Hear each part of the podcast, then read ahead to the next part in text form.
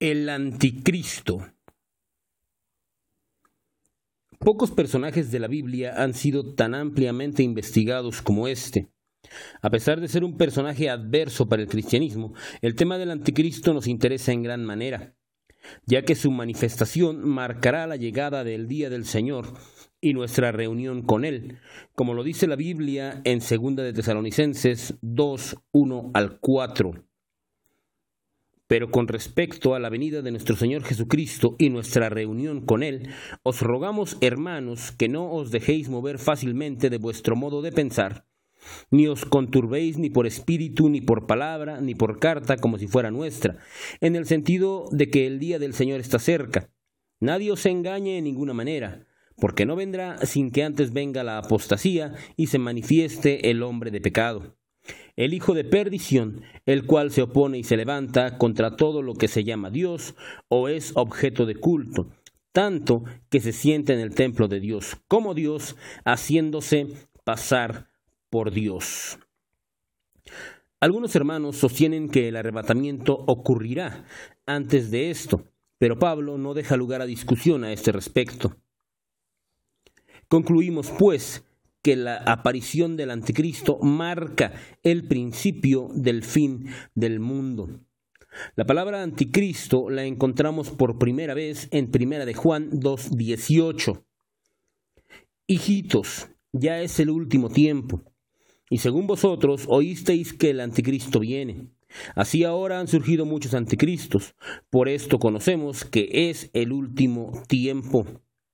Juan también se encarga de decirnos cómo reconocer al anticristo en primera de Juan 2:22. ¿Quién es el mentiroso? Sino el que niega que Jesús es el Cristo. Este es anticristo, el que niega al Padre y al Hijo. Me parece entonces que Juan indica que el anticristo no es un personaje religioso, ya que estos no niegan, al menos públicamente, la existencia de Cristo. Otro texto que nos habla del ateísmo del anticristo lo encontramos en Tesalonicenses 2.4, que dice, el cual se opone y se levanta contra todo lo que se llama Dios o es objeto de culto, tanto que se siente en el templo de Dios como Dios, haciéndose pasar por Dios. El anticristo será un líder político, o al menos eso parece decir la Biblia, ya que ésta asegura que gobernará al mundo.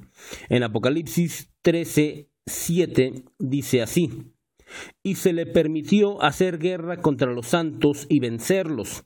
También se le dio autoridad sobre toda tribu, pueblo, lengua y nación. Tiene ascendencia judía. La Biblia no deja duda a este respecto.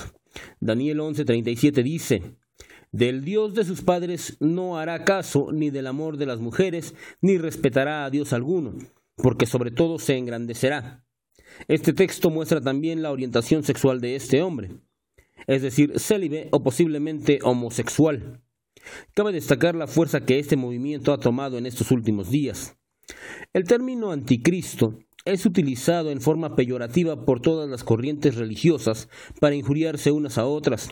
Los no católicos llaman anticristo a cada papa en el poder, mientras que los católicos llaman anticristos a los no católicos, diciendo, ustedes son anticristos, porque estaban con nosotros y se salieron, apostataron. Lo cierto es que el anticristo, al menos en la Biblia, no es un personaje religioso. Al menos esta investigación no encontró evidencia de ello.